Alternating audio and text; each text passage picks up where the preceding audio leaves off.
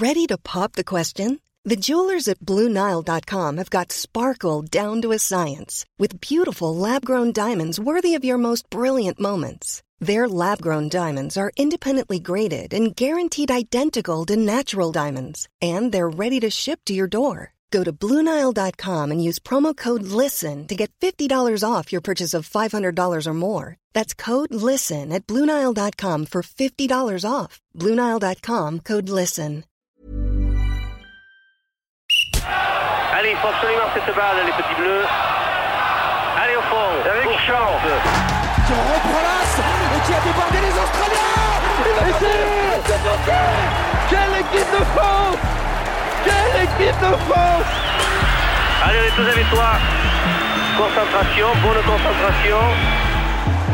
Les pionniers du bout du monde, l'épopée des Français dans la première Coupe du Monde de rugby de l'histoire. Un podcast background par Grande Contrôle. Épisode 1 Le saut dans l'inconnu. En 1987, on est encore loin de l'ère du rugby professionnel. C'est pourtant cette année-là que la première Coupe du Monde de l'histoire est organisée en Australie et en Nouvelle-Zélande. À l'époque en France, on cultive plutôt l'image d'un sport rural, ancré dans le terroir du sud de l'Hexagone. Les joueurs sont amateurs et quand ils ne sont pas à l'entraînement, ils ont tous un métier. C'est dans ces conditions que les joueurs du 15 de France s'apprêtent à sauter dans l'inconnu et à disputer cette toute nouvelle compétition internationale. L'imposant Eric Champ est un solide gaillard d'un mètre 97 et de plus de 100 kilos. Titulaire avec les Bleus, il participe à cette aventure hors du commun de l'autre côté de la planète.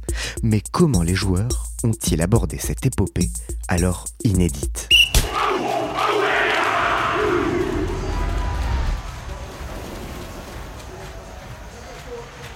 Je suis de Toulon. Pour être plus précis, je suis de La Valette. Je suis tombé dans la, marmite euh, assez tôt, puisque mon papa était à la fois joueur de rugby du RCT et ensuite euh, entraîneur des équipes de jeunes à Toulon. Quand euh, physiquement euh, tu dépasses un peu tout le monde d'une tête, que tu es un peu turbulent et que tu aimes la castagne, bah, tu vois, je rugby. C'est aussi, tu apprends beaucoup de rigueur. Et, et moi, à cet âge-là, j'étais pas très rigoureux. Je, je fais un peu des, des conneries, alors pas des conneries méchantes, hein, pas de, des conneries de voyous comme on dit chez nous, mais je suis sur le terrain, je suis plutôt englué, on va dire, dans la, dans la castagne que dans le jeu, ce qui est une connerie parce qu'il semblerait que j'avais un peu de talent. Sportivement, euh, moi en 87, donc je- ça fait deux ou trois ans que je joue en équipe de France, dans un groupe avec euh, énormément de talent et surtout euh, deux joueurs hors normes qui font que tu peux ambitionner de gagner toutes les compétitions. hein. Je pense à, à Serge Blanco et à Philippe Sella. Donc je suis déjà rentré dans cette équipe en 84 ou 85. C'est une équipe qui a de l'ambition parce qu'elle est entraînée par un, monsieur qui, qui s'appelle Jacques Fouroux. Arrête le jeu Et on part pas à gauche, on part pas à droite, d'abord on se structure. D'abord on attend, on se en flexion, comme une mêlée. On pousse droit d'abord et après l'orientation va se donner toute seule. Alors que là, chacun veut passer. Lui, il a récupéré le ballon derrière, il a voulu repasser dedans. Qu'est-ce que c'est ce bordel? Qui se demande euh, qu'est-ce qu'il fait dans le rugby quoi. Il fait tout juste 1m60, mais c'est un monstre, c'est un monstre d'énergie, c'est un monstre de conquête, c'est un, monstre de, connaissance de ce jeu. Alors quand ça va bien, on l'appelle Napoléon, quand euh, on a perdu le match, on l'appelle le petit caporal. Il est hors norme de par euh, son physique. Aller expliquer aux gens que euh, quelqu'un qui ne fait pas 1m60 va, va cornaquer un paquet d'avant de monstres. Euh, voilà quoi, nous expliquer ce qu'il faut être, comment on doit être, et ainsi de suite. Donc déjà sur le physique, il est hors norme, sur l'attitude, bien sûr. Non, qu'est-ce que c'est ça? T'es tout seul, qu'est-ce que c'est ça? Qu'est-ce que c'est ça? Ou alors ici le ballon. Et ici il tombe. Et on va te passer dessus et tu vas offrir un ballon. Là tu te fragilises sur un tampon. Jacques Fouroux, moi ce que je retiens de lui, c'est que euh, il voulait tout gagner. C'est pas en termes de technique individuelle qui nous a fait progresser. On était déjà tous en technique individuelle à un très bon niveau. C'est, surtout, si je dois retenir quelque chose de Jacques Fouroux, c'est de dire c'est possible, ça va pas arriver qu'aux autres, ça doit nous arriver à nous en premier. Et, ce groupe, au fur et à mesure de 84, 85, prend de l'ambition, On commence à gagner des tournois des cinq nations. hein. On sort d'une victoire historique contre les Blacks. Ne croyons pas que c'est banal de battre le All Black, de battre l'Afrique du Sud, de battre ces grandes équipes du rugby. C'est historique hein, et c'est une grande victoire pour le rugby français. Oh non, c'est pas vrai C'est pas vrai Oh, bien le petit Coste Il nous sauve le match la dernière seconde Oh, Coste a sauvé le match et nous avons gagné, Roger Terminé Ah, Magnifique le petit Coste Frédéric Coste qui a sauvé le match Ah oui, oui, oui. Et la France, pour la première fois, qui remporte un match en Nouvelle-Zélande, c'est pas peu de choses. Tous les joueurs sont amateurs. Certains sont entre guillemets cantonniers, c'est-à-dire qui travaillent à la ville. Enfin, ils travaillent. C'est c'est beaucoup dire, quoi. Ils y sont. Certains, quand tu es international, la voie, c'est un bistrot ou un magasin de sport. C'est-à-dire que le club t'aide à acheter un bistrot ou un magasin de sport. Euh, moi, je travaille, euh, enfin, je suis chouchouté à la direction générale de l'armement, puisque Toulon, c'est euh, l'arsenal, c'est là où on, entretient les, bateaux de la, Royale. Hein. Et on commence à voir une certaine, à ce moment-là, un peu une certaine évolution des choses. Certains d'entre nous, un peu avant ou pendant ce temps, ont commencé à être pris comme image euh, publicitaire ou comme relation publique dans des grands groupes. hein. Je pense à Jean-Pierre Rive, je pense déjà à Serge Blanco on commence à être sur une approche de professionnalisme. Réellement, là, on est en train en 86-87 de basculer. Donc voilà. Mais la majorité de la troupe travaille encore et le club, en fonction de ton niveau, euh, améliore un peu les fins de mois.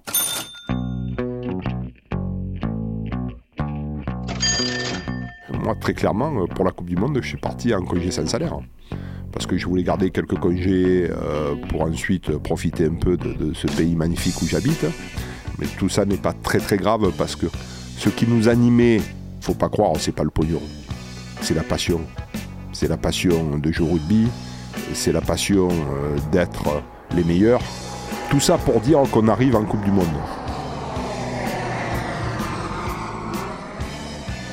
Les gens qui nous dirigeaient, euh, c'était à l'époque, on les appelait les, grands manteaux. Il y avait quatre ou cinq euh, personnages, grands personnages euh, du rugby français. Je pense bien sûr au président Albert Ferras. Il y en avait deux, trois autres. Et, et chaque fois qu'ils se déplaçaient, qu'ils étaient autour de l'équipe de France, ils avaient des grands manteaux. Ils ont 60 ans ou plus. Nous, on a entre 20 et 30 ans. Donc quand des gens de 20 ou 30 ans voyaient des gens de 60 ans ou plus, ils les trouvent ringards dans leur façon de s'habiller, dans leur façon d'être. Ils étaient du sud-ouest, ils avaient un accent à couper au couteau. N'étant pas dans la sphère de la fédération, étant un joueur simplement et restant à ma place, je me suis dit, mais comment ces gens-là, à cet âge-là, ils ont eu cette capacité à réfléchir qu'il fallait faire une Coupe du Monde et ils y ont réussi. Je l'ai revu, moi je ne l'avais jamais revu. L'annonce par Albert Ferras, puisqu'il était président à l'époque de World Rugby, qu'il va y avoir une Coupe du Monde. Et j'ai trouvé ça incroyablement jeune. C'est vraiment avant de penser que j'allais moi y participer. Ça a été vraiment pour moi un, un très grand choc. J'ai trouvé ça extraordinaire que de dire à un moment donné, le rugby est mature pour que l'ensemble des nations qui le constituent puissent se rencontrer et savoir qui est le plus fort.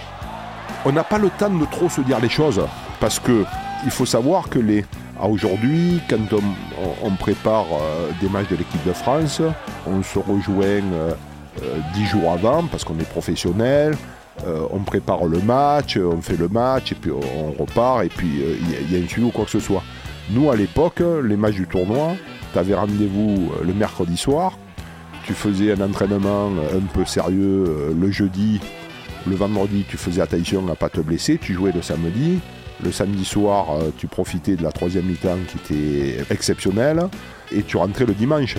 Les relations entre nous, on se voyait quand on jouait l'un contre l'autre, mais elles n'étaient pas suivies comme, comme maintenant. Il tape, il a tape belle Égalité Égalité Les pionniers du bout du monde, l'épopée des Français dans la première Coupe du Monde de rugby de l'histoire.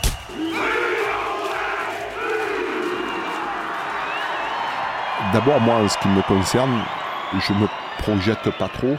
Pourquoi? Parce que 87, pour moi, c'est une année un peu exceptionnelle, puisque on avait battu en 86 les Blacks. Avec l'équipe de France, on avait fait le Grand Chelem. avec Toulon, c'est l'un de mes, peut-être de mes premiers rêves de joueur de rugby à Toulon, c'est d'être euh, champion de France et on est champion de France. Euh, il faut savoir que dans, une ville, quand on gagne un bouclier, c'est l'armée romaine qui rentre après des grandes conquêtes à Rome, euh, accueillie par le peuple. Quoi. Et, et, il faut savoir que moi, je pars deux jours après pour jouer la Coupe du Monde. Donc si tu veux, à un moment donné, quand tu prépares des phases finales pour aller jusqu'au titre, chercher le bouclier, tu n'as pas trop le temps de dire qu'est-ce que c'est qui va être formidable dans les semaines à venir. Donc tout s'est enchaîné assez vite, c'était complètement l'inconnu. Donc voilà, on parle très peu de la Coupe du Monde. Ça fait rêver, ça fait rêver parce qu'on se dit on a les moyens de la gagner. La Nouvelle-Zélande et l'Australie, c'était quand même à l'époque les deux nations avec lesquelles euh, les nations européennes régattaient. Hein. Essentiellement, quand on parlait des nations du Sud, il y avait les Blacks, il y avait l'Australie, il y avait l'Afrique du Sud. Mais l'Afrique du Sud qui était punie, puisqu'il y avait l'apartheid, et donc qui n'ont pas été invités à la Coupe du Monde. Annonce des, joueurs qui sont sélectionnés, hein, parce que ça on l'oublie quelquefois, mais euh, à titre individuel, c'est jamais acquis, ça c'est, c'est une vraie belle récompense. À un moment donné, tu es sur une liste et on te dit tu vas jouer la Coupe du Monde c'est quand même un, bon moment de recevoir un papier, puisque maintenant c'était un papier. Maintenant, les gens ne l'ont pas encore annoncé, que déjà on connaît la composition des listes. Là, tu recevais une lettre. Je, crois que d'ailleurs, cette lettre, euh, mon papa est décédé. On avait un sous-sol de la maison où ils habitaient, un, très grand sous-sol où il y avait 80 mètres carrés d'archives, ainsi de suite. Un jour, quand j'ai commencé un peu à essayer de trier, je crois que je suis tombé sur la lettre de convocation euh, pour la Coupe du Monde. Venir là au, printemps au Opéra, prendre les mesures euh, pour avoir euh, le beau blazer et le beau pantalon pour aller représenter la France, c'était pour nous un grand moment. Et c'était un grand moment dans lequel en plus on mettait beaucoup d'amitié, beaucoup de convivialité, parce que ben, la veille, il y avait toujours un dîner par un ami du 15 de France qui nous invitait, ou le midi, on allait manger des huîtres. Donc oui, c'est quand même un, monde qui est un peu plus rural qu'aujourd'hui. quoi.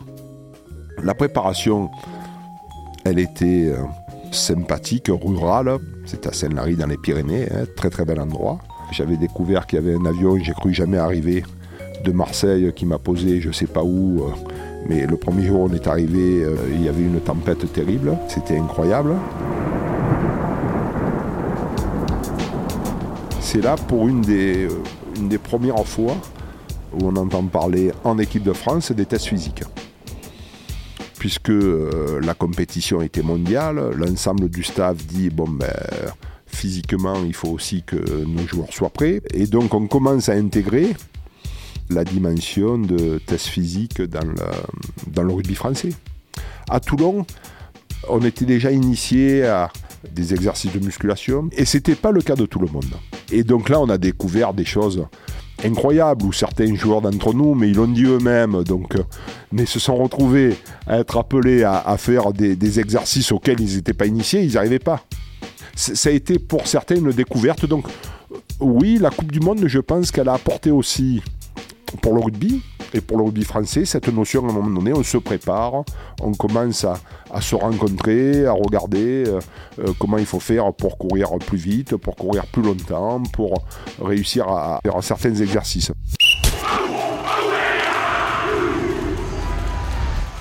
Chaque fois où vous avez fait votre temps, jusqu'à présent euh, vous étiez un capitaine vainqueur, aujourd'hui vous êtes un capitaine vaincu, le moment est peut-être de partir. Moi je, suis optimiste, vous savez, de nature, et je crois que c'est une minorité de gens qui ne nous aiment pas. Euh, le français est ainsi fait qu'il n'aime pas tellement le premier. Cela a été démontré par le passé. Il n'y a qu'à voir l'équipe de Béziers, qui est sûrement la meilleure équipe de club du monde. Eh bien, quand elle va jouer à Toulouse, elle est copieusement sifflée. C'est ce qui arrive euh, à cette équipe de France, mais on a décidé, euh, une bonne fois pour toutes, de, de, se faire plaisir entre nous, car en fin de compte, nous sommes de bien petits artisans. Nous entraînons deux fois par semaine et nous pratiquons un sport de très haut niveau. Moi, je suis euh, foncièrement persuadé depuis toujours que on gagne, on s'aime. C'est pas parce qu'on s'aime qu'on gagne. Moi, j'ai fait deux Coupes du Monde, une avec un certain succès puisqu'on va en finale, même si on n'a pas gagné. La deuxième, malheureusement, où, où on perd en quart de finale. Les hommes sont les mêmes, leur cœur est le même, leur amitié est la même, sauf que la victoire soude. Et cette équipe de France qui se présente en Nouvelle-Zélande et en Australie est déjà très soudée. Elle est soudée parce qu'elle a fait des grands combats, parce qu'elle a fait des grandes victoires. Elle est déjà très soudée. Donc moi, en 87, j'étais euh, avec euh, ma compagne qui est devenue ma femme et j'avais pas encore d'enfant. Mais moi, j'étais presque l'un des plus jeunes de cette équipe. Donc, euh, par contre, les autres joueurs avaient déjà effectivement des familles, euh, ainsi de suite. Mais ça faisait partie de nos quotidiens que de s'en aller comme ça, quoi. Ça faisait partie de notre quotidien. Ben, les familles euh, s'occupaient de nos épouses, de nos enfants. Enfin, tout le monde mettait à la main à la pâte. On ne partait pas en guerre parce qu'on ne parle pas de la même chose, mais on partait un peu en mission et tout le monde était mis à contribution. C'est ça qui est, formidable. Aujourd'hui, tant mieux. Tout est chouchouté, préparé. On fait venir les familles, euh, trois jours et tout. Moi, je trouve ça formidable parce que ça, ça, améliore le, quotidien et, l'état d'esprit et la psychologie des joueurs. Euh, nous, c'était pas ça, quoi.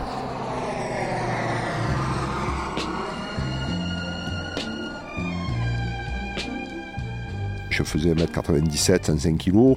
Quand on fait 2 mètres, 130 kg et que tu te retrouves à faire un voyage euh, de 24 heures en seconde, l'avion plein à craquer, moi j'appelle ça une galère. Non mais il faut, mettre les choses en face. je dis pas ça en termes de luxe. On revendique pas d'être en business en termes de luxe, c'est simplement en termes de, confort et de préparation. Ça, donne un degré de préparation. Par contre, ce qu'on appelait les gros par-dessus, eux, ils étaient, en, ils étaient en business ou en first. C'était comme ça. Je ne sais même pas s'ils fumaient pas le cigare, parce qu'à l'époque, tu avais le droit, je crois, de fumer dans les avions. Donc, on est en galère parce que faire 24 heures de vol en seconde, ben, c'est quand même difficile, mais on est très heureux de le faire. On représente la France, on va jouer aux antipodes de la France la première Coupe du Monde de rugby. On est en galère, mais on est très heureux. Je vous rappelle en tout cas que l'Australie joue devant son public sur son terrain face à la France et qu'elle est tenue en échec en demi-finale de la Coupe du Monde 24 à 24. De la Valette à Auckland, dans le prochain épisode, Eric et le 15 de France débarquent sous la pluie de Nouvelle-Zélande pour s'entraîner à la lumière des phares de leur bus. Il est passé Il va marquer l'essai Il Il faut l'aider Les pionniers du bout du monde, l'épopée des Français dans la première Coupe du Monde de rugby de l'histoire. Un podcast background par Grande Contrôle en partenariat avec Nick la Radio, écrit par Cédric de Oliveira, rédaction en chef Christophe Payette, réalisation Malo Williams, production Sonic, le studio. Cool fact a crocodile can't stick out its tongue. Also, you can get health insurance for a month or just under a year in some states. United Healthcare short term insurance plans, underwritten by Golden Rule Insurance Company, offer flexible, budget friendly coverage for you. Learn more at uh1.com.